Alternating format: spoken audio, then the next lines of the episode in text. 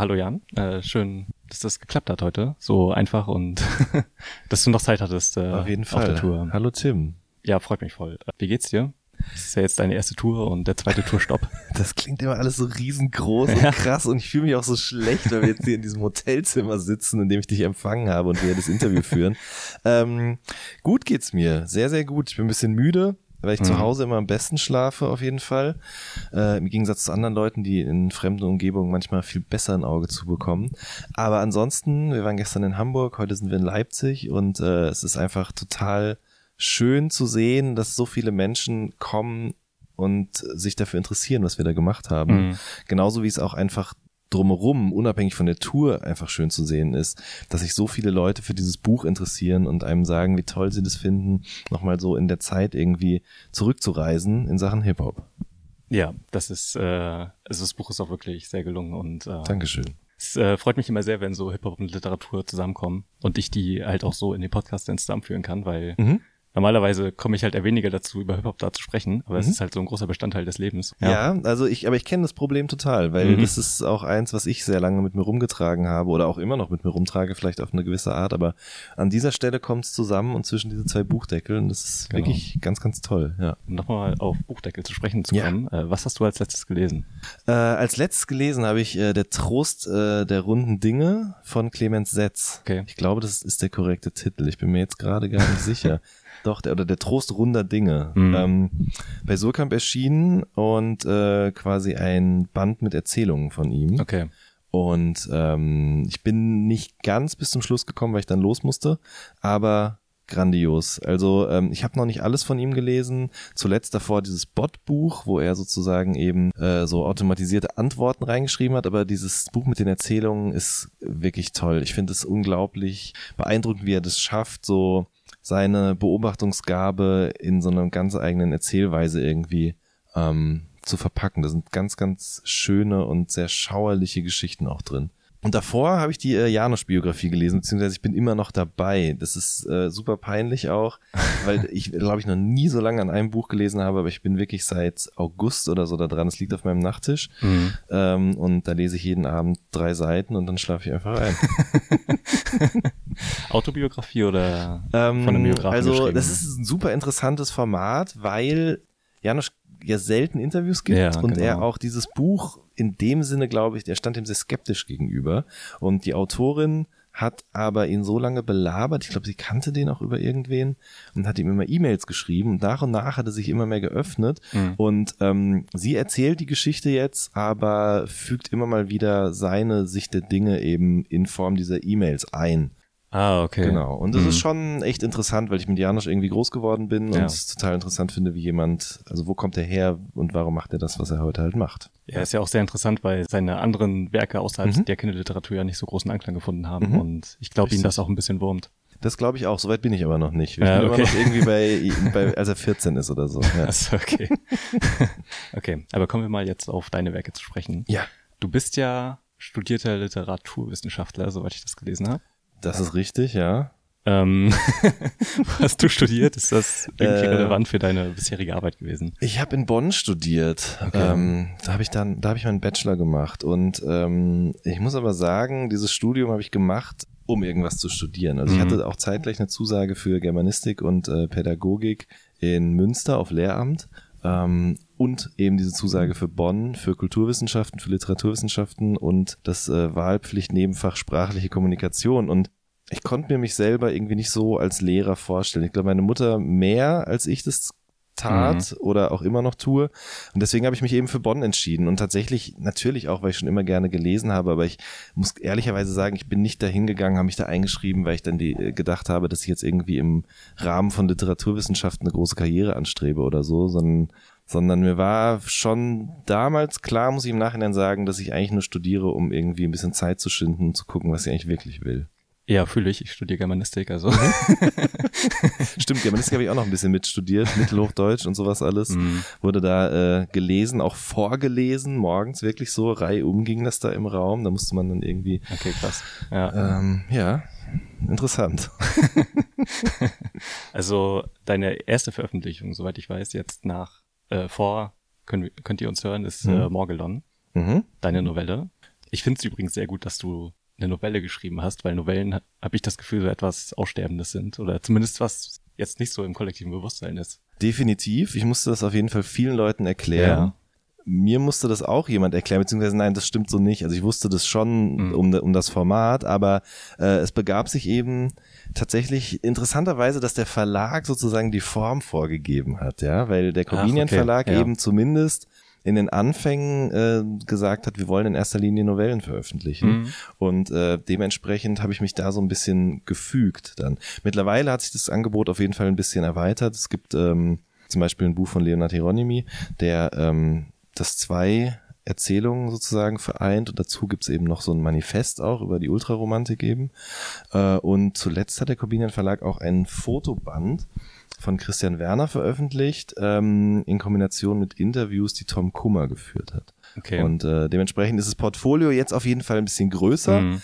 Ähm, aber ja, die Novelle, das war sozusagen vorgegeben quasi. Okay, sind die ja. dann auf dich zugekommen oder hattest du vorher was geschrieben und einen Verlag gesucht oder wie lief das ab? Sascha, Sascha Ehlert, einer der drei Gründer des mhm. Verlags. Mhm. Die anderen beiden sind äh, Katharina Holzmann und David, oh Gott, das darf ja, er jetzt nicht hören. Ich habe mit ihm auch E-Mails geschrieben, weil ich okay. das Rezensionsexemplar bekommen habe, aber. Aber du weißt auch nicht mehr, wie er mit Nachnamen Nee, ich weiß nicht mehr, wie er mit Nachnamen heißt. Das doch nicht. David, es tut mir wahnsinnig leid, aber ich bin jetzt, ich habe schon den Tourkoller jetzt. ähm, die haben mir davon erzählt, so, und ich war sehr hellhörig und interessiert auf jeden Fall, aber habe gar nicht drüber nachgedacht, da was zu veröffentlichen. Mhm. Und ähm, habe aber schon davor auf jeden Fall viel geschrieben auch. So um 2006, 2007 rum habe ich auch mal einen WordPress-Blog damals gehabt. Der Rest sind Geschichten. Den gibt's aber nicht mehr. Also safe gibt's den nicht mehr irgendwo. Ähm, wo ich so meine ersten schreiberischen Versuche irgendwie veröffentlicht habe, die so darüber hinausgehen, was ich bei der Lokalzeitung damals schon gemacht habe. Ich war ja Lokalreporter, mm, okay. Lokaljournalist und ähm, da war man ja sehr limitiert ja. in allem, in der Zeichenzahl und auch im Themenspektrum. Da ging es wirklich, das sage ich nicht nur so, sondern es war der Fall, da ging es wirklich nur um so Kleintierzuchtverein, Jahreshauptversammlungen und Briefmarken, Sammlertreffen und so, was alles, ökumenische Gottesdienste. Da ist man dann hingefahren, hat darüber geschrieben, ja. aber da war halt kein Platz für mehr. Und ähm, soll ich das jetzt alles erzählen, wie ja, ich zur Literatur gekommen bin? Das ist okay. alles raus. Äh, weil ich neulich lustigerweise wieder drüber nachgedacht habe. Ähm, klar, als, als kleiner Junge ähm, habe ich viel Comics gelesen, äh, habe auch durch Comics lesen gelernt tatsächlich. Meine Eltern haben mir quasi Comics, Comics vorgelesen. Asterix und ja. Obelix und äh, Tim und Struppi. Sehr und gut, ja. aber auch noch andere franco-belgische Sachen, von denen ich aber nicht mehr so die Ahnung habe, was das genau war. Das gab es halt in der Bücherei und ähm, ich hatte als kleiner Junge Asthma und musste eben inhalieren dreimal am Tag und hatte natürlich überhaupt keinen Bock da drauf. Und die einzige Möglichkeit, mich irgendwie dazu zu bringen, mir jetzt dieses Ding vors Gesicht zu halten, war, dass mein Vater oder meine Mutter sich mit mir hingesetzt haben und mir eben einen Comic vors Gesicht gehalten haben. Und ähm, das führte dazu, dass ich halt irgendwie sehr früh schon gecheckt habe, was in diesen Sprachblasen da passiert. Und habe dann aber leider auch TKKG gelesen. Ich wünschte, ich könnte sagen, ich war eher auf drei Fragezeichen, aber es ist leider TKKG gewesen. Und äh, andere Sachen, zum Beispiel diese, boah, wie heißt das denn nochmal, die Falken-Trilogie, habe ich neulich nochmal irgendwie beim Weg, beim Aufräumen und Wegwerfen irgendwie gefunden. Irgendwie so, so historische Jugendromane und so Kram äh, Berts Tagebuch, das gab's auch, das waren irgendwie so okay. auch so, so Jugendromane, wo es irgendwie so um, um pubertäre Sorgen und schöne Dinge ging. Dann begab es sich, dass ich, wir irgendwann Kabelfernsehen bekommen haben und äh, im Kabelfernsehen lief auch MTV und da hat Nora Tschirner moderiert und ich war mhm. riesengroßer Bewunderer von ihr. Und die schickte sich damals ja an, Schauspielerin zu werden ja. und hat mitgespielt in einer äh, Serie namens Traumfänger, die in der ARD lief, so eine Vorabendserie, ich habe neulich mal auf äh, YouTube so eine alte Folge davon gesehen. Nicht gut gealtert. also das ist gar kein Ausdruck. Ähm, aber über diese Serie äh, bekam sie das Angebot fürs Casting, was auch immer, um eben in der Verfilmung von Soloalbum mitzuspielen, von Benjamin mhm. von Stuttgart-Barre. Und das habe ich mir natürlich angeguckt, beziehungsweise auf DVD, glaube ich, gekauft damals oder gewünscht. Ich weiß es nicht mehr genau. Und habe dann auch gecheckt, ah, okay, es gibt ein Buch zu diesem Film und das kaufe ich mir jetzt. Und dann habe ich mir das gekauft und fand es total toll und bin dann in die Bücherei, äh, in, die, in die Buchhandlung gegangen und habe zu der Verkäuferin gesagt, gute Frau, ich habe äh, Soloalbum von Benjamin von Stuttgart-Barre gelesen und würde gern was ähnliches lesen. Und ähm, ich bin dieser Frau, ich habe keine Ahnung, wie die heißt. Ist leider auch so eine Buchhandlung, die es lange schon nicht mehr gibt. Auch keine kleine, süße, verwinkelte, sondern wirklich eher was, äh, äh eine Filiale von etwas Größerem die hat mir dann äh, tatsächlich Faserland von Christian Kracht in die Hand gedrückt.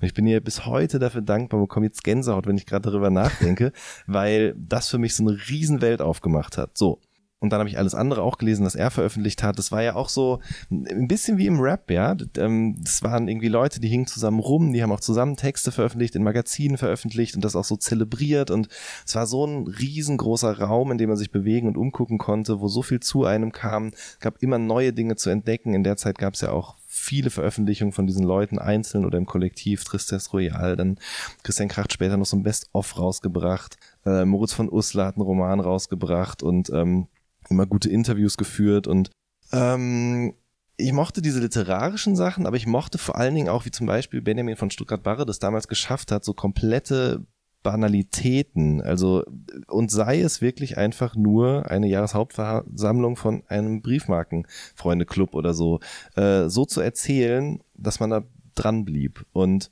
das wollte ich halt auch. Und dementsprechend habe ich irgendwann einfach damit angefangen, immer zu Terminen zu gehen, einen Text zu schreiben, abzugeben und parallel dazu oder wenn das passiert war, nochmal einen neuen Text zu schreiben, mhm, so wie ich es halt eigentlich wirklich empfunden habe und wie es garantiert nicht in dieser Zeitung hätte stehen können, einfach weil es keinen interessiert hätte, weil es mitunter vielleicht auch unverschämt gewesen wäre oder zu subjektiv, wie auch immer.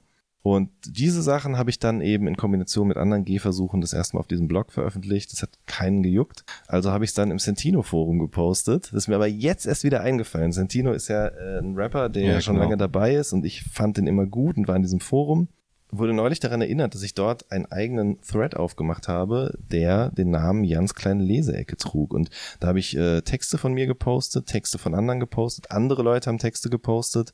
Und so ging das irgendwie los, dass Leute das erste Mal Texte von mir mitbekommen haben. Aber bis zur Veröffentlichung dauerte es dann eben nochmal einige Jahre, fast zehn, weil nachdem dann die ersten Sachen beim Combinian Verlag rausgekommen sind, habe ich zu Sascha gesagt, du, also ich hätte hier was, ähm, das ist noch lange nicht fertig, aber vielleicht könnt ihr mir mal sagen, ob ihr euch das grundsätzlich bei euch vorstellen könntet. Und das war eine erste sehr, sehr, sehr, sehr frühe Version des Anfangs von Morgellon. Ich sag Morgellon, andere Leute sagen Mor Morgellon, das ist, äh, liegt im Auge des Betrachters mhm. einfach. Ich weiß es auch nicht. Das Buch beginnt ja mit einem Zitat von Profan 78. Mhm. Ehrlich gesagt hat er mir nichts gesagt. Mhm bin dann gegoogelt und mir ein bisschen was von ihm angehört, aber nicht rausgefunden, woher dieses Zitat kommt, aus welchem Lied oder weiß mhm. ich nicht. Hast du kann was ich hast jetzt du auch nicht mehr sagen, aus was hast du ne, kommt. Okay. was hast Krass, ja. Das, ey. Äh, was hast du für eine Verbindung zu dem und also vor allem zu dem Zitat? Ich denke wie die meisten und rede wie die wenigsten. Ja, ähm, Profan 78 ist ein Rapper aus dem Ruhrgebiet, ja. äh, genau genommen aus Dortmund, Dark City Dortmund, wie er selber auch sagt. Ja, und, hat ja auch mit ähm, RAG was gemacht und so. Genau, hat mit RAG mhm. Musik gemacht und äh, hat mit Roy Marquis Musik mhm. gemacht und RAG und Roy Marquis waren auf jeden Fall sehr früh sehr feste Konstanten in meiner Hip-Hop-Sozialisation. Zum einen, weil sie aus der Gegend kommen, in der ich geboren wurde, also im Ruhrgebiet und zum anderen aber auch einfach, weil mir das sehr gefiel, was diese Leute da eben gemacht haben. Und Profan 78 ist aber leider jemand, der so wurde es, ich kenne ihn nicht persönlich, aber es wurde mir halt immer wieder auch von anderen Leuten, die mit ihm zusammengearbeitet haben, zum Beispiel Roy Marquis, zum Beispiel Afro oder auch andere eben immer wieder erzählt, dass er sich ein Stück weit selbst einfach im Weg gestanden hat, was sein Vorankommen in Sachen Musik anging. Wenn man die Musik oder die wenigen Lieder, die es von ihm gibt, auf YouTube auf jeden Fall oder eben auf teilweise auf Compilations oder so oder eben als Feature-Gast, wenn man sich das anhört, dann ist es auf jeden Fall gut vorstellbar, ähm, weil er sehr düstere Texte geschrieben hat über Depressionen, über Niedergeschlagenheit, über das Nicht-Zurechtfinden in dieser Welt und ähm, das war für mich als jemand, der zu dem Zeitpunkt, als die Sachen so rauskamen, 14, 15 war und sich auch extrem unverstanden gefühlt hat, immer was, wo ich mich einfach total gut mit identifizieren konnte. Was bei anderen Rap-Sachen auch, aber nicht so stark der Fall war einfach. Und in der frühen Version von Könnt ihr uns hören gab es auch ein Kapitel, nicht über ihn, aber über eben Leute, die Wichtiges für diese Kultur und ihr Vorankommen, Vorantreiben geleistet haben, aber nie dafür gewürdigt worden sind. Und äh, da ging es auch um ihn tatsächlich. Und irgendjemand nennt ihn da auch einen Geist. Und als dieses Buch, äh, die Novelle erschienen ist, hat er ja schon zehn Jahre lang keine Musik mehr gemacht ungefähr. Und äh, mir war das irgendwie wichtig, zum Ausdruck zu bringen, dass es diesen Menschen gibt und dass er irgendwie vielleicht auch ein bisschen Einfluss auf die Stimmung in diesem Buch gehabt hat. Und das Zitat selbst ähm, ist natürlich so ein, so ein Spiel damit, was in diesem, in diesem Büchlein passiert. Also es ist, es gibt bestimmt deutlich mehr Leute noch als den Protagonisten, die so denken, äh, aber es sich nicht trauen, es zu sagen. Aber man sieht es zum Beispiel daran, ein Kollege hat heute ein neues Interview veröffentlicht. Ich weiß nicht, ob du schon mitbekommen nee, hast. Ähm, dass es äh, immer mehr werden auf jeden Fall. Oder wenn man sich äh, die neuesten Rap-Interviews mit Leon Lovelock zum Beispiel anguckt, so ein Fitness-YouTuber, der jetzt auch äh, Interviews mit Rappern macht, mit mhm. PA Sports oder Flair oder so. Und da geht's dann eben okay. viel um flache Erde, es geht um Pyramidenbau, Antarktisvertrag und so weiter und so fort das ist halt viel weiter verbreitet als noch zu Beginn der 2000er. Wie alt bist du? Ich bin 23. Okay, ähm, weil als das Internet äh, bei uns Einzug hielt, da war das war so um 2000 rum ungefähr, irgendwie kurz vor, kurz nach 9/11 muss das gewesen sein. Vorher war das ja. Und ich erinnere mich daran, dass es damals eben so eine Verschwörungstheorie-Dokumentation gab, damals noch auf Google Video, weil es YouTube überhaupt noch nicht gab. Und ähm, die schickte sich eben irgendwie an, Querverbindungen herzustellen zwischen den Anschlägen auf das World Trade Center am 11. September und ähm, der jüdischen Weltverschwörung damals zum Beispiel schon. Und ich fand es unglaublich faszinierend. Ja, es war alles total geheim, keiner wusste davon. Wie kann das sein? Ich habe das nie geglaubt, aber überhaupt äh, in diesem Format dargereicht zu bekommen, dass es diese Art von Überlegungen gibt. Es ging dann auch viel um, um Finanzmärkte und so weiter und so fort. Und da wurden auch noch so Querverbindungen zur Bibel hergestellt und so. Irre. Und die, aber die Leute, die damals da schon von überzeugt waren, dass es irgendwie alles der Realität entspricht, das waren wenige. Also Genau. Wir haben uns das halt zur Unterhaltung angeschaut und wussten darum, dass es nicht echt ist. Genau wie ich mir auch in der Bücherei zum Beispiel Bücher über äh, über Psi-Kräfte und so weiter ausgeliehen habe. Und ähm, ich hatte einfach ein Interesse daran, ohne ähm, dieses Weltbild zu übernehmen. Und habe dann aber irgendwann im Laufe der letzten Jahre festgestellt, dass das äh, nach und nach immer mehr Leute an solche Dinge glauben und sich durch das Internet vor allen Dingen auch irgendwie zusammenfinden können. Und ähm, ich glaube, das war so ein Grundgefühl, was irgendwie in dieser Novelle zum Ausdruck kommen sollte in Verbindung mit dem, was es auch für Konsequenzen haben kann.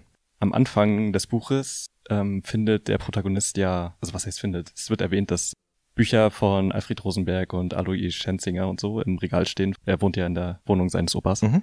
Wie bist du auf diese Autoren gekommen? Weil ich habe von denen davor noch nichts gehört, ehrlich gesagt, und gegoogelt und dann sind halt ja Autoren vom Dritten Reich und äh, mhm. die halt deren Theorien und so verbreitet haben. Ähm, also, ich kannte die vorher auch nicht. Ich habe das halt recherchiert mhm. tatsächlich und äh, ich habe das, das kann ich an der Stelle jetzt auch mal kurz sagen hier, das ist tatsächlich ein Detail. Also, die äh, Novelle ist ja vergriffen, ja. Also es gibt die ja gerade nicht mehr und die wird zu horrenden Preisen von 39,99 bei Amazon gehandelt aktuell. Ähm, es wird aber auch eine zweite Auflage geben und äh, vielleicht wird dieses Detail in der zweiten Auflage nicht mehr zu finden sein weil ähm, ich das reingeschrieben habe nach der ersten Lektoratsrunde. Wir haben uns irgendwie überlegt, so wie könnte man da noch Fährten legen und im Nachhinein betrachtet wirkt mir das zu konstruiert, muss ich ganz klar einfach so sagen. Ähm, zum einen, weil es eben nach, nachträglich noch reingeschrieben worden ist und zum anderen, weil ich ähm, es ist so irre, weil das ist ja was, ähm, da, da bereitet einen niemand drauf vor, aber man schreibt das, das kommt raus, das wird verkauft und dann steht man irgendwo oder sitzt irgendwann auf einer Bühne und liest das und dann liest man das vor und man merkt, das was, ich kann das gar nicht richtig beschreiben, aber da entsteht in dem Moment, in dem du das vorliest und auch in dem Moment, in dem dann Abstand so entsteht, entsteht ähm, da gibt's eine, also man hat eine Verbindung zu diesem Text, zu dem, was man da geschrieben hat, das, wo man sein Innerstes wirklich ja nach außen gekehrt hat, so. Und es gibt dann zum Beispiel an der Stelle fühlt sich das fremd an. Also das fühlt sich nicht mehr so an wie das, was ich ursprünglich mal beabsichtigt habe. Aber es ist witzig, dass du es ansprichst, weil offensichtlich ist es dir aufgefallen. Ja. Mir ist es auch aufgefallen. Ähm, aber ich denke, die zweite Auflage kommt vielleicht sogar ohne das aus. Aber okay, interessante Entscheidung. Also, dass du das dann rausstreichen willst, ist ja auch vollkommen legitim. Ja, andererseits denke ich mir auch, machen andere das auch? Weiß ich gar nicht, ne? Hm. Also da, da bin ich auch zu wenig Literaturwissenschaftler tatsächlich, um zu wissen, wie in so Zweit- oder Drittauflagen, es gibt ja immer diese durchgesehenen ähm, Auflagen ja, und so weiter und so fort. kritische Edition und so. Vielleicht äh, ja. ist es tatsächlich sogar ganz normal. Ich weiß es nicht. Vielleicht lasse ich es auch drin. Ich weiß es noch nicht genau. Mal gucken. Ich mache das aber auch bei den Kurzgeschichten. Ähm, die sind ja alle noch nicht irgendwie erschienen, wobei doch teilweise mal in Magazinen, aber noch nicht irgendwie gesammelt. Ähm, das wünsche ich mir aber sehr, dass es irgendwann mal passieren wird. Und die sind tatsächlich irgendwie Work in Progress, habe ich gemerkt. Also ganz oft ähm, überarbeite ich die auf dem Weg zu Lesungen oder so nochmal und ähm, jetzt länger nicht, aber ich hatte auch was anderes zu tun, aber ähm, die, die, die äh, werden sozusagen auch wie ich auch älter oder ähm, wandeln sich so ein bisschen. Der Kern bleibt immer gleich, aber manchmal gibt's einfach so Formulierungen, wo ich denke, okay, das ist jetzt, das hast du schon zu oft woanders gelesen. Zum Beispiel der berühmt-berüchtigte Aluminiumgeschmack im Mund. Ja. Ist ja auch schon mal untergekommen, ja. nicht wahr? Ich weiß gar nicht, ob der auch in der Novelle auch irgendwo äh, mal erwähnt wird. Aber ähm, das, das würde ich dann zum Beispiel, wenn ich merke, das habe ich jetzt zu oft gelesen in letzter Zeit oder es ist mir fremd, wenn ich drüber, drüber lese, so, dann kommt's raus. Okay, das große Thema, um was es in der Novelle ja geht, mhm. sind ja Verschwörungstheorien, mhm. allen voran halt Chemtrails. Mhm. Wie stark hast du dich damit beschäftigt und recherchiert? Weil du hast ja auch genaue chemische Beschreibungen der Bestandteile, die es angeblich halten soll und hast dich ja irgendwie gefühlt ziemlich stark damit auseinandergesetzt. Ja, auf jeden Fall. Ich glaube, also es war so, ich habe Sascha gefragt, er hat gesagt, schick mal was rum. Es war natürlich dann noch nicht so weit, dass ich es wirklich hätte rumschicken können. Und dann habe ich mich wirklich einmal ein Wochenende von Freitag bis Montag eingeschlossen zu Hause und nichts anderes gemacht, als die ersten 20 Seiten zu schreiben. Und äh, im Zuge dessen viele Dokumentationen geguckt, viele YouTube-Kanäle abgecheckt, Videos, auch gar nicht jetzt irgendwie Kanäle, wo ich sage, check den auf jeden Fall aus, weil es mir genau darum irgendwie ein Stück weit auch nicht, es sollte auch nicht zu plakativ werden. Ne? Also und ich glaube, wenn, wenn Verschwörungstheorien eins nicht sind, dann klar definiert und dementsprechend habe ich mir auch ja. Videos mit tausend Aufrufen angeguckt. So ähm, bin da wirklich sehr tief in die Materie eingetaucht, ja. Und also ich weiß nicht, ob alles wissenschaftlich akkurat ist, aber mir war schon wichtig, dass ich das nicht liest wie so eine Betriebsanleitung, sondern eher eben ja einfach wie direkt aus dem Kopf von jemandem, der an beginnt an sowas zu glauben was mir dann besonders aufgefallen ist beim Lesen, ist diese DIY-YouTuberin, hm? Lea, hm? die halt im Prinzip wie ein ganz normaler YouTuber wirkt und die auch ein Kallax-Regal im Hintergrund hm? hat, aber halt über, ja, darüber spricht, welche Pyramiden gegen Chemtrails helfen und so. Bist du wirklich auf sowas gestoßen oder ist das einfach ja, nur, ach krass, bin okay. ich tatsächlich. Ähm, natürlich in etwas anderen Form, aber äh, es gibt einen Frankfurter Rapper, Da Germ, hm. hieß der früher, und ähm, der hat viel mit Azad und so Musik gemacht zum Beispiel. Also wirklich in den frühen 90ern auch mit Roy Marquis unterwegs gewesen und so weiter. Ähm, sehr gut, sehr seiner Zeit voraus. Äh, der ist irgendwann in die USA gezogen und äh, ich weiß nicht, wo er dort genau lebt, aber der fertigt tatsächlich solche ähm, solche Pyramiden an. Ja? Ähm, tatsächlich nicht unbedingt, um damit irgendwie gegen Chemtrails anzukämpfen. Da geht's eher so um das Channeling von Energie und so Kram. Ja. Ähm, der interessiert sich sehr für außerirdische UFOs und ähm, wie das alles sozusagen sich auf der Erde niederschlägt und in uns selbst verkörpert, was auch immer. Ähm, aber der hat eben Instagram-Account, auf dem der ganz oft eben auch so die Herstellungsweise dokumentiert und so. Das war die grundsätzliche Inspiration dafür erstmal. Und dann fängt man natürlich an zu gucken, okay, da gibt's Leute, die fühlen sich von diesen Streifen am Himmel. Gibt's eigentlich gerade draußen welche? Wir schauen mir durch die Gardinen, wie Noah erst eins bei Magellan auch tat. Nee, ist zu bewirkt. Und ähm, die fühlen sich davon bedroht, was machen die dann? Ne? Also die analysieren das, die überlegen, wie kann man dagegen angehen und mhm. äh, dann kommt man wirklich ganz schnell in so Foren, in denen Leute einem das halt erklären, wie das geht oder auch eben auf YouTube-Videos, wo Leute dann wirklich Schritt für Schritt genau wie andere eben erklären, wie man einen Kuchen backt, backt, backt, ich weiß es nicht. Ähm, backt, glaube ich. Backt, ja, ja, richtig. ähm, wie man solche Kegel baut zum Beispiel, ja. Wie hast du dich denn, als du dich an die Wochenende eingeschlossen hast, am Montag gefühlt, dem die Recherche dann beendet ist? Nicht gut. Ähm, das passiert aber mir immer, wenn ich mich zu intensiv mit einer Sache beschäftige, dann beginne ich davon zu träumen, in diesen ah, okay. so zu denken auch. Ähm, das war bei dem Deutschrap-Buch, bei Könnt ihr uns hören, jetzt definitiv sehr ähnlich. Also das äh, ist schon sehr belastend gewesen mitunter. Aber auch, wenn ich mich intensiv auf Interviews vorbereite, ist es auch schon der Fall gewesen. Zum Beispiel habe ich mal ein sehr, sehr langes Gespräch mit Bushido geführt. Vier Stunden, glaube ich, damals. 2015, 16 war das. Und ähm, da war das auch so. Die Nacht davor habe ich kaum geschlafen und wenn, dann saß ich schon mit ihm am Tisch zum Beispiel. Und so ähnlich war das jetzt auf jeden Fall auch dann oder damals eben bei der Recherche für das für die Novelle so, ja. Man taucht ja schon in Abgründe ab. Es mhm. ist ja schon erschreckend, weil man liest ja jetzt nicht unbedingt von Leuten, die das interessant finden, sondern mhm. die es halt ernsthaft glauben. Richtig, ja, absolut. Das ist äh, sehr niederschmetternd. Das hat auf jeden Fall an meinen Nerven gezerrt. Das kann man schon so sagen, ja.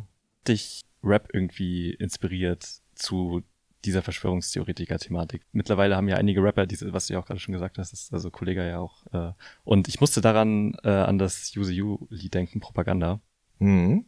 Er sagte am Anfang des zweiten Parts, Weed und Internet, Riesenintellekt, zu Hause sitzen und Dauerkiffen ist der allerbeste Weg zu einem Haufen Wissen. Ja, im Grunde sind das die äh, Zutaten für die Novelle auf jeden Fall. Ja, ich, ich kenne den Song auch, ähm, aber tatsächlich hat er damit, also der hat mich jetzt nicht dazu inspiriert, aber ähm, und ich glaube auch nicht jetzt grundsätzlich, dass ich von der Rap-Perspektive aus gekommen bin und gesagt habe, okay, ich sehe, hier gibt es immer mehr Leute, die diesen Unsinn in Songs, in Videointerviews oder sonst wo verbreiten. Ähm, ich will da jetzt mal was drüber schreiben, sondern ich glaube, das war, also es passt auf jeden Fall super dazu und es ist ganz wichtig, aber ich glaube, dass ich schon von der anderen Seite gekommen bin, ähm, nämlich über den zweiten wichtigen, wobei, nee, nicht den zweiten, aber einen weiteren sehr wichtigen Autoren, dem ich sehr dankbar dafür bin, äh, was er zwischen zwei Buchdeckel gebracht hat, ähm, weil ich glaube, dass er so mein meine Sicht auf Dinge oder meine äh, Vorliebe für bestimmte Themen auf jeden Fall irgendwie geschult hat. Das ist äh, Finn Ole Heinrich, kommt aus Norddeutschland und hat 2006, 2007 zwei äh, Erzählbände veröffentlicht beim Mayrisch Verlag. Das ist ein kleiner Independent Verlag, der auch aus Norddeutschland kommt, genau genommen aus Hamburg. Und ähm, ich muss gestehen, ich weiß nicht mehr, wie ich an diesen Verlag gekommen bin. Fakt ist aber, der existiert bis heute noch, bringt nicht viele Bücher raus, aber wenn er Bücher rausbringt, sind die wunder wunderschön gestaltet, mhm. immer Hardcover, ganz liebevoll. Ähm, und ich hab, besitze jedes Buch aus diesem Verlag, okay. jedes Buch. Und ähm, da haben auch andere Leute veröffentlicht. Benjamin Mark, seines Zeichens äh, mittlerweile, glaube ich, Spiegelredakteur, hat letztes oder vorletztes Jahr aber auch nochmal einen Literaturpreis, ich glaube, in Darmstadt gewonnen zum Beispiel. Der ähm, hat danach auch noch ein Buch veröffentlicht, Die Welt ist ein Parkplatz und endet vor Disneyland. Kann ich sehr empfehlen. Sehr guter Titel. Äh, Titel ist Wahnsinn und die Geschichten auch. Ähm, Hannes Köhler hat dort ein Buch veröffentlicht, Florian Wacker zum Beispiel auch, ein Erzählband, Albuquerque heißt der, der hat mittlerweile bei anderen Verlagen mehrere Bücher veröffentlicht. Und aber Finn Ole Heinrich hat diese beiden Erzählbände rausgebracht, die Taschen voller Wasser und der andere heißt, mal vorbereitet. Heute ist auch noch ein Tag, ich weiß es nicht genau. Und hat danach äh, den Roman Räuberhände veröffentlicht. Und der ist dann wiederum eben Schulliteratur geworden. Ähm, und mittlerweile schreibt er in erster Linie Kinderbücher tatsächlich, auch illustrierte Kinderbücher über Räuber mit EU zum Beispiel und hat auch die äh, Abenteuer von äh, Maulina Schmidt herausgegeben, zusammen mit einer skandinavischen Illustratorin. Ähm, ganz toll, habe ich auch alles schon an meine Nichten verschenkt und an meine Patenkinder und so weiter.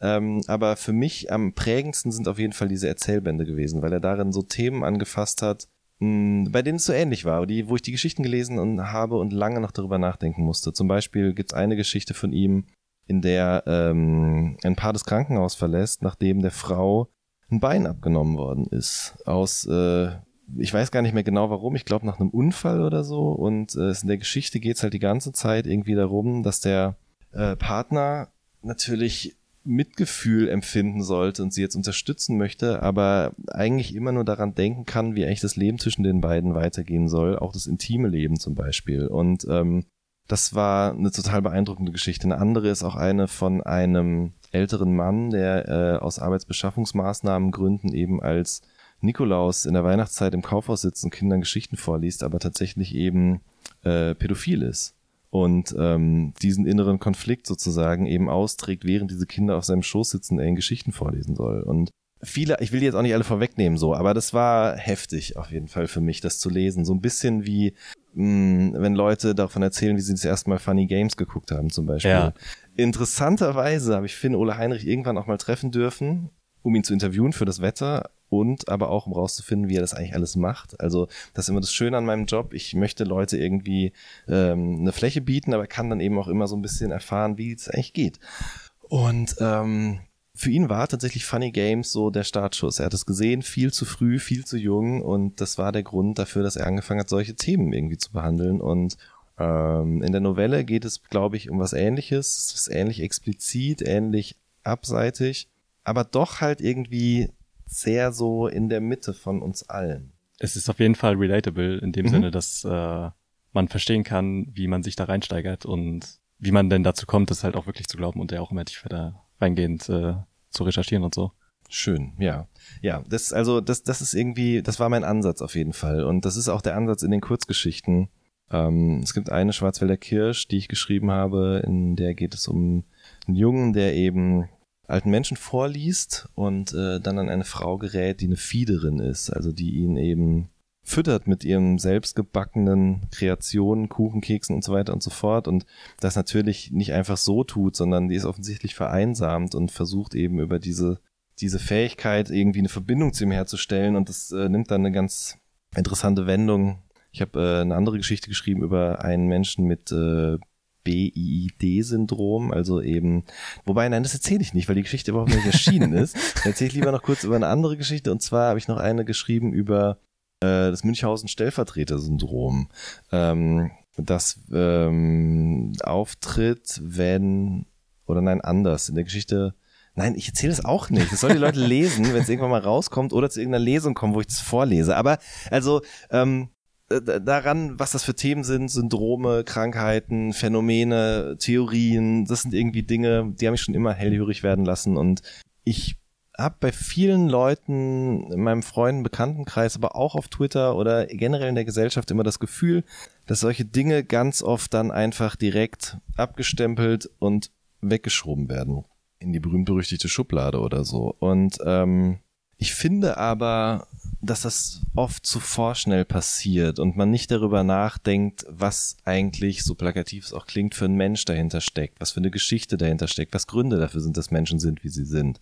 gutes Beispiel dafür ist natürlich auch Pädophilie zum Beispiel. Ne? Also warum, es wird immer geschrien, man muss diese Menschen aufhängen, wegsperren, die dürfen um Gottes Willen an niemanden mehr dran und ähm, auch wenn ich nie darüber geschrieben habe und jetzt gerade auch zum Beispiel nichts ist, wo ich das lese und denke, ah okay, das macht was mit mir, da hätte ich Bock mal was drüber zu schreiben, aber muss immer wieder daran denken, ich bin neulich im Zeitmagazin wieder über so einen äh, Berliner Mediziner gestoßen, gestolpert, besser gesagt, über den ich schon vor langer Zeit mal gelesen habe, der eben mit Pädophilen zusammenarbeitet und eben mit denen zusammen versucht, eben auch das therapeutisch irgendwie anzugehen. Mir fällt jetzt gerade auf, ich habe doch schon mal eine Geschichte über Pädophilie geschrieben. Tatsächlich über auch einen jungen Menschen, der bei sich Tendenzen dazu feststellt und darüber halt fast verrückt wird. Mhm. Ja. Ich wusste auch ehrlich gesagt nicht, was ich äh, erwarten würde weil ich kenne halt den Oh Podcast und mhm. äh, wie man dich da halt so wahrnimmt und ich wusste nicht, was mich da erwartet mit der Novelle. okay. Deswegen ja. ist das sehr interessant, was dich denn dazu getrieben hat, äh, sowas zu schreiben. Ähm, ist auch witzig, weil ich ganz lange auch nicht dachte, dass das beides geht. Also ähm, ich dachte immer, ich müsste mich so entscheiden. Werde ich jetzt Musikjournalist oder werde ich Literat, was auch immer das sein soll? Ist das ein Beruf? Keine Ahnung, eine Bezeichnung und hatte dann auch immer dieses komische Gefühl, dass wenn ich mich jetzt auf so einer literarischen, literarischen Ebene öffne, über solche Dinge schreibe zum Beispiel, dass das auf eine negative Art und Weise sozusagen auf meine Karriere zurückfallen mhm. könnte. Und ähm, habe da auch mit niemandem drüber gesprochen und habe dann aber auch immer gesagt, ja, das mit dem Schreiben, das wird eh nix. Ähm, also machst du mal weiter das Ding, aber bin froh, mich doch irgendwann getraut zu haben. Interessanterweise ist Max Lessmann, der Sänger von Vierkant-Tretlager, der seines Zeichens aber äh, auch als Solokünstler aktiv ist und mittlerweile auch einen Podcast macht, Klatsch und Tratsch heißt er. Ich habe ein Interview geführt mit ihm und A zum J für das Wetter und die beiden haben sich eben unterhalten. Ähm, weil sie beide eine Geschichte mit dem Heft haben, aber auch generell irgendwie, glaube ich, sehr ähnliche Künstler sind. Und in dem Gespräch konnte ich, ich habe das sozusagen überwacht, ja, die haben sich unterhalten, ich war dabei und habe zugehört. Und da hat Max das auch erzählt, dass er voll lange total in diesem in dieser Rolle feststeckte mit dieser ernsten Band Vierkant-Tretlager, die so als neue Element of Crime gehandelt worden sind, neue, neue Hamburger Schule und so weiter und so fort. Und er aber schon immer ein riesengroßes Fable für Klatsch- und Promi-Themen hatte. Und ähm, in seinem Kopf das aber auch nie zusammenkam, genau wie auch nie zusammenkam, dass er auf Instagram irgendwie jeden Tag ein kleines Gedicht veröffentlicht hat. Das war dann auch voll fernab von der Musik, aber noch weiter weg von diesem, von diesem Promi-Thema und hat aber mittlerweile gesagt, so, das kann alles sehr gut nebeneinander existieren und jeder kann sich das davon, das nehmen, was er möchte davon. Manche vielleicht alles, manche nur den einen Max und das hat mich sehr inspiriert, muss ich sagen. Und wenn du das hörst, Max, an dieser Stelle Dankeschön nochmal für diesen Gedanken, ähm, weil das auf jeden Fall mittlerweile auch so mein Approach ist, wie man so schön neudeutsch sagt. Ja. Man beginnt ja natürlich nicht nur mit einer Verschwörungstheorie und dann, mhm. dann bleibst dabei. Äh, man steigert sich ja eigentlich immer in weitere rein, wenn man schon die eine glaubt. Und mhm. äh, es entwickelt sich auch so langsam, dass er den Kontakt zu einem Stammtisch bekommt. Ja. Wo dann wiederum eine andere Verschwörungstheorie neben der Deutschland GmbH und so äh, aufgemacht wird, nämlich die von Dr. Austea Emilia Dominikas, glaube ich. ich lese das nie vor, Ja. diese Stelle im Buch, weil ich auch nicht weiß, wie man das genau ausspricht. Ich habe jetzt, glaube ich, Ähm, alles falsch gemacht. Ähm, Du meinst quasi die Unterkellerung äh, Genau. von Deutschland. Ja, genau. Ja. Das ist ja auch, ich habe danach, also ich habe immer parallel recherchiert, sowas, Mhm.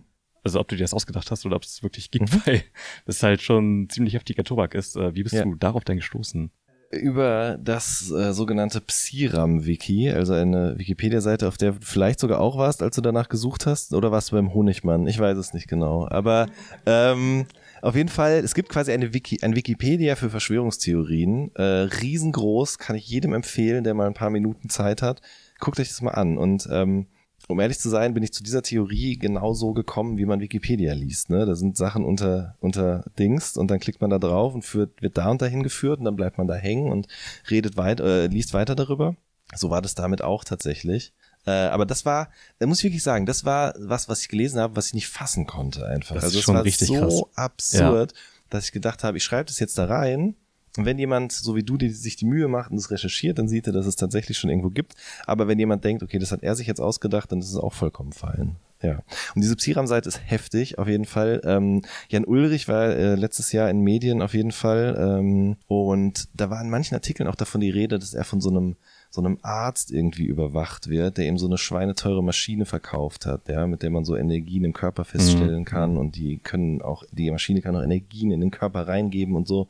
Äh, Das findet sich auch alles dort. Es ist natürlich nicht ganz so vollständig und manchmal sicherlich auch ein bisschen dahingerotzt, aber es ist äh, auf jeden Fall interessant und war ein ganz wichtiges, mächtiges Recherchetool im Rahmen dieser äh, dieses Schreibprozesses, ja. Ich finde es halt ziemlich spannend, weil ab dem Punkt, wenn man quasi daran glaubt, glaubt man halt alles, weil, also Chemtrails so, okay, auch Reichsbürger so, ja, Mhm. aber da wird's halt schon richtig abgefahren. Und also ich verstehe halt auch nicht, wie man überhaupt auf sowas kommen kann, weil es ist halt wirklich so absurd und so weit hergeholt. Mhm. Das ist wirklich eine gute Frage. Ich, ich meine, mir fällt es auch schwer, an Chemtrails zu glauben schon. Ja. Äh, ist so witzig gewesen. Meine Mutter hat das Buch gelesen und hat gesagt, ah, das ist ja doch alles, also wie geht, ne, genau wie wir ja auch. Wie kann man an sowas glauben? Und eine Woche oder zwei später hat sie äh, eine Bekannte getroffen und war mit der spazieren und die hat ihr am Ende des äh, Spaziergangs, und es ist wirklich nicht erfunden, diese Geschichte, äh, einen Flyer von äh, Freier Himmel oder wie das heißt, in die Hand gedrückt und meinte, hier, guck dir das mal an und Mhm. wir müssen da auf jeden Fall aufpassen. Und äh, das war für sie irgendwie ein heftiger Moment, in dem sozusagen diese Fiktion auf einmal auf die Realität traf und irgendwie das sich so übereinander schob und relativ deckungsgleich daherkam. Ja, warum glaubt man an sowas? Ähm, die einfache, banale Erklärung ist, die Welt wird immer komplexer, schneller. Man kann es, äh, kann, also man versucht irgendwie sich sozusagen zu erklären, wie das alles funktioniert, versucht sich so ein so einen Raum zu schaffen, in dem man sich wohlfühlt damit, äh, um eben nicht vollends durchzudrehen. Und manche mehr, manche weniger. halt. Ja, aber es scheint ja so eine Verlagerung gegeben zu haben von, weiß nicht, urzeitlichen, es regnet und deswegen muss der Gott böse sein, welcher auch immer, oder irgendwas müssen wir Mhm. getan haben zu, ähm, wir können uns das nicht erklären, also müssen das die Chemtrails sein. Mhm. Das ist jetzt keine theologische Erklärung mehr hat, sondern äh, man sich vielleicht selber was ausdenkt oder Mhm. keine Ahnung, ist mir so ein bisschen aufgefallen.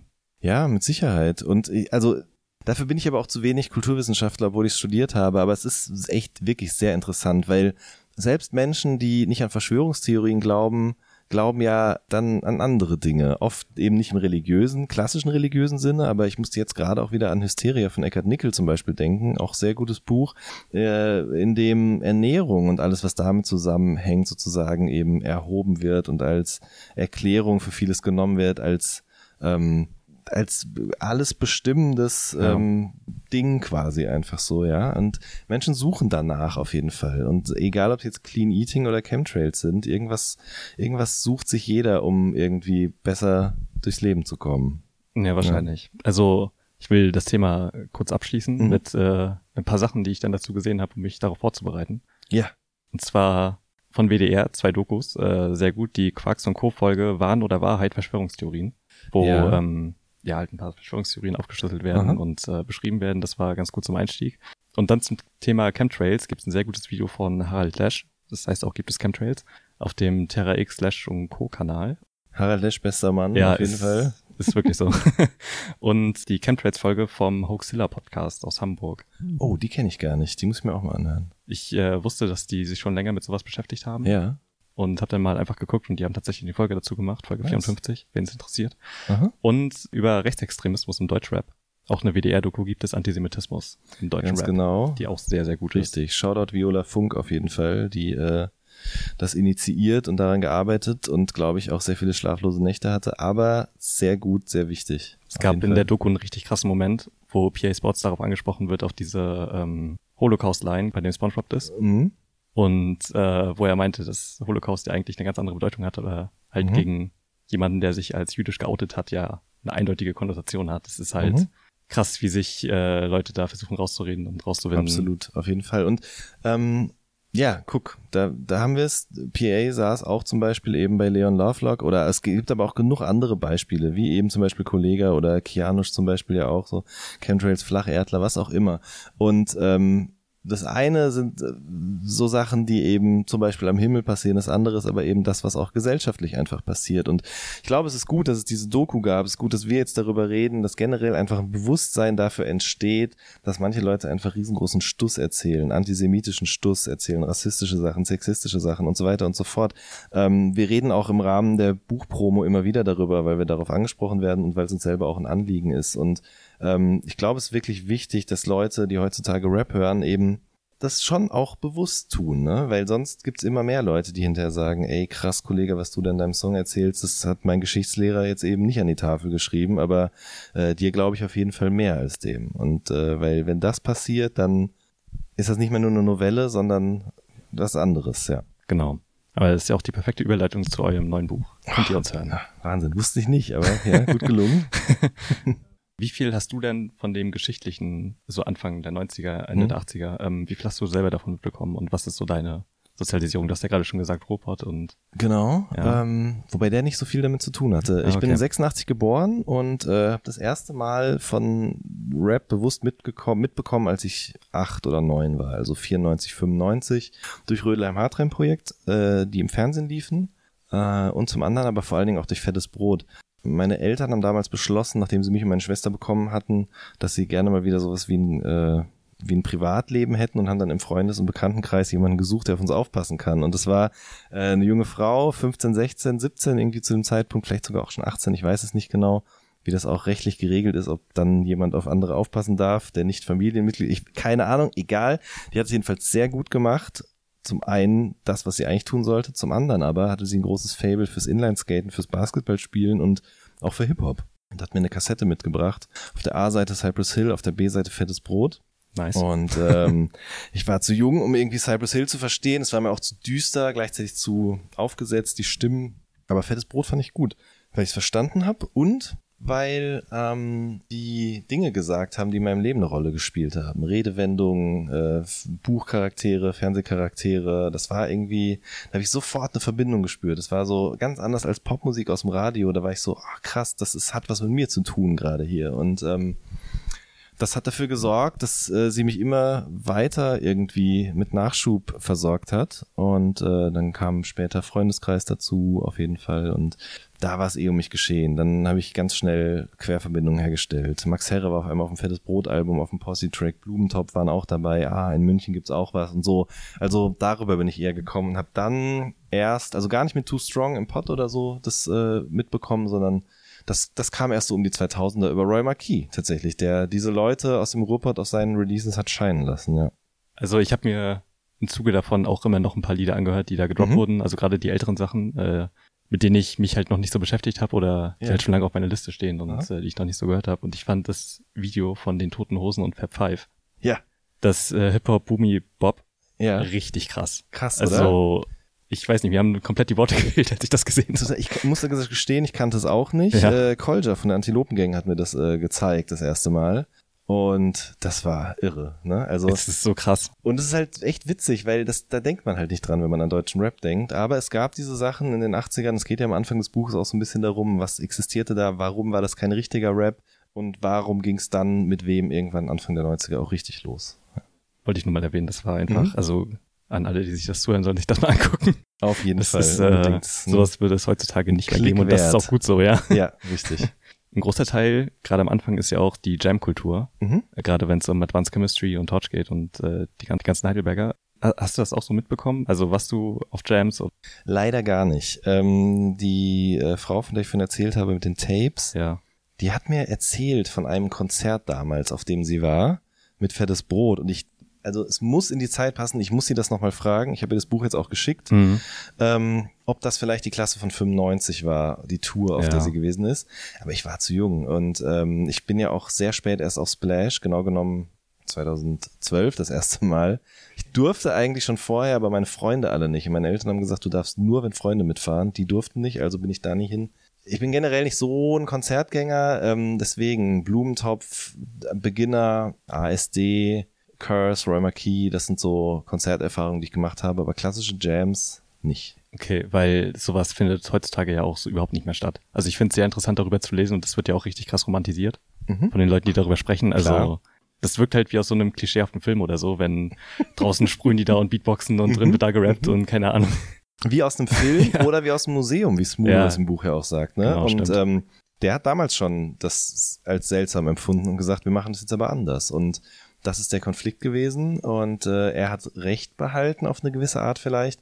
Trotzdem, ich wäre da schon auch gerne mal gewesen, weil ich glaube, dass es schon auch was sehr, sehr Besonderes gewesen ist eben. Ne? Also wenn man überlegt, wer wen dort live gesehen hat, ja. Frauenarzt MC René. Samia Torch gesehen, das ist, äh, ja. das ist nicht Fiktion, sondern das ist wirklich mal passiert. Ja. Wo du gerade Smudo erwähnt hast, ihr stellt halt auch in dem Buch so unterschiedliche Positionen dar. Mhm. Also es wird halt wirklich nicht nur abgefeiert, sondern halt gerade auch die Fantas kriegen ordentlich was ab und Smoother sagt ja auch noch was dazu. Mhm. Hat das in den Interviews irgendwie Einwirkung genommen? Haben die das von sich selber ausgesagt oder musstet ihr da nachhaken? Mm, also die klassische Oral History Methodik äh, besagt ja, dass man die Leute einfach erzählen lässt. Ne? Das ähm, kann ich an der Stelle auch nochmal verraten. Das haben wir jetzt nun nicht so getan. Also natürlich haben wir die Leute erzählen und auch gerne ausschweifen lassen, aber wir haben natürlich auch gezielt Fragen gestellt und man wusste ja um diesen Konflikt, dementsprechend haben wir das schon auch nochmal nachgefragt auf beiden Seiten. Und ähm, Smudo ist sehr offen, locker und äh, hat das alles gerne erzählt. Andere Leute sagen dann auch, auch zu Recht meiner Meinung nach, das ist so lange her, wir waren jung, wir waren Kids, wir waren viel zu dogmatisch und das soll bitte auch ruhen. Aber es war uns schon wichtig, das alles darzustellen in beiden oder mehreren Ausformungen, die es halt irgendwie gab oder in den Positionen. Und das ist aber auch so ein Ansatz, der sich irgendwie durch das ganze Buch zieht. Ne? Ähm, genau. Was glaube ich auch damit zusammenhängt, ist sowohl David als auch ich, schöne Grüße an der Stelle übrigens, mit dem habe ich das Buch zusammengeschrieben, beide irgendwie nie dieses äh, dogmatische Hip-Hop-Denken irgendwie überhaupt erst gelernt haben. Also Fettes Brot, Rödler Matrein-Projekt, das ist ja schon äh, bei die beiden extrem, also extremer geht's ja gar nicht auseinander eigentlich. Und das war bei mir aber schon immer so. Also ich habe ähm, hab Blumentopf gehört, ich habe auch Bushido gehört. So und ich habe äh, ich habe Casper gehört, aber ich habe auch Haftbefehl gehört und ähm, ich habe auch RB gehört schon ganz früh und mich dafür geschämt von meinen Freunden und immer gehofft, dass irgendwann mal das kein Thema mehr sein würde, was ja auch schon ein absurder Gedanke irgendwie ist, ne? Und dann bin ich bin Echo bis heute dankbar, ich bin Elmatic bis heute dankbar, Savage auch auf eine gewisse Art und Weise. Und ich glaube, Shindy ist zum Beispiel jemand, der insbesondere auch Echo wahnsinnig dankbar ist, weil dass jemand war, der gezeigt hat, dass es eben auch geht, dass man irgendwie auch Sachen aus Amerika übernehmen kann, ohne die eins zu eins zu beiten und irgendwie sich selbst feiern kann, mit Referenzen um sich schmeißen kann, die eben nix mit alte Schule und Klasse von 95 oder Stieber Twins zu tun haben, was genauso schön ist. Aber für mich oder uns ging es immer beides und wir wollten beides irgendwie auch darstellen. Deswegen geht's im Buch um die Kolchose und die Mongo-Clique genauso um den wie um den Swag Mob oder die 187 Straßenbande diesen Dogmatismuspunkt, den du gerade angesprochen hast, der findet im Buch natürlich auch statt, mhm. wo Martin Stieber sagt, dass die halt damals alle sehr ja, dogmatisch waren. Und ja. äh, ich finde es interessant, wie siehst du das denn? Ist das heutzutage auch noch so? Also sowohl von der Seite der Künstler als auch von der der Hörer. Weil ich habe das Gefühl, gerade mit dem Red Bull Soundclash und so, mhm. ähm, dass immer noch ein gewisser Dogmatismus äh, stattfindet auf jeden Fall. Er wird auf jeden Fall wieder mehr, habe ich auch das Gefühl. Also es gab mal so eine Phase, diese Eklekti eklektizistische, eklektizistisch ist das neue authentisch. Nee, Authentizität, das ist das Wort.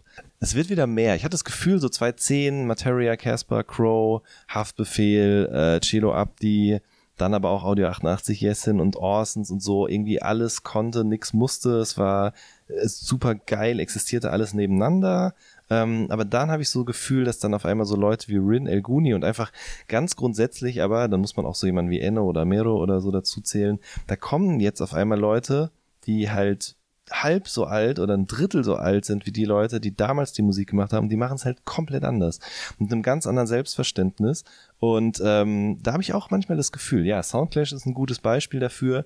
Und grundsätzlich jetzt gerade erlebe ich das auch im Freundes- und Bekanntenkreis immer wieder, dieser Hate gegen diese Playlist-Musik. Ne? Also Modus Mio ist so das Feindbild schlechthin. Und das ist ja genau das, was wir gerade besprochen haben auch wieder. Da gibt's eben die einen auf der einen, die anderen auf der anderen Seite und das, die sind sich garantiert nicht ähm, wohlgesonnen. Ja, ja genau. Ähm, aber ich habe es neulich, ist auch, klingt wie ausgedacht, aber ist einfach Fakt. Spotify zeigt mir immer an, was man so gehört hat. Ja. Und bei mir waren es einfach Modus Mio und das Döll-Album im Januar. Und, ja, äh, stimmt, das hast du neulich in dem im Podcast gesagt. Ja, genau. Ja, und so sieht's ja, in mir drin einfach auch aus, muss ich einfach sagen. Ich bin riesen Fan von DNA, von Casey Summer und Kapi zum Beispiel.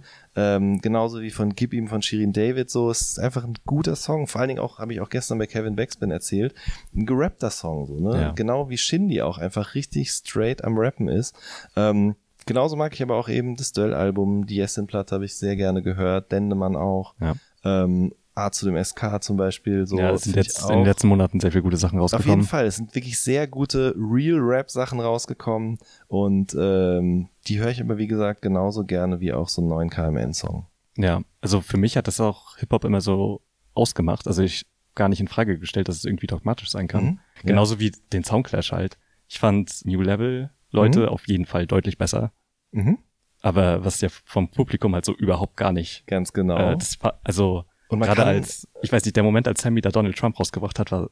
Ja, ja, bin ich voll bei dir. Man muss trotzdem wert, also der, der, der, der Freestyle in Anführungsstrichen vorher, das war schon krass. So, ja, ne? auf jeden Fall. Nicht, ja, genau. Ne? Und genau. das ist aber auch okay, dass er das nicht ja. kann. Er soll es um Gottes ja. Willen bitte auch niemals tun. Ja. Ähm, so sehr wie diese beiden Seiten da eben plakativ sich gegenüberstanden, demonstrativ, mhm. ähm, und damit dieses dogmatische Denken irgendwie demonstriert haben, finde ich gleichzeitig aber ist auch ein schönes Zeichen dahin, dass es halt doch beides funktioniert. Weil, wenn man sich das anguckt, die Leute standen da alle so Kopf in den Nacken, haben Sammy beim Rappen zugehört und auf der anderen Seite war dieser heftige Turn-up und den Leuten war auch egal, ob sie gewinnen oder nicht. Und das ist auch wiederum schön, dass dieser Competition-Gedanke der Rap natürlich immer weiter nach vorne bringt, aber trotzdem oft ähm, so eine, so eine ähm, entspannte Art und Weise gesehen wird irgendwie. Ja. Ist doch ein schönes Schlusswort, würde ich sagen. Finde ich auch, auf jeden Fall. Tim, vielen, vielen lieben Dank. Ja, ey, danke, dass es geklappt hat. Sehr gerne. Ich freue mich schon auf die Lesung nachher. Das wird gut, ja. Ja.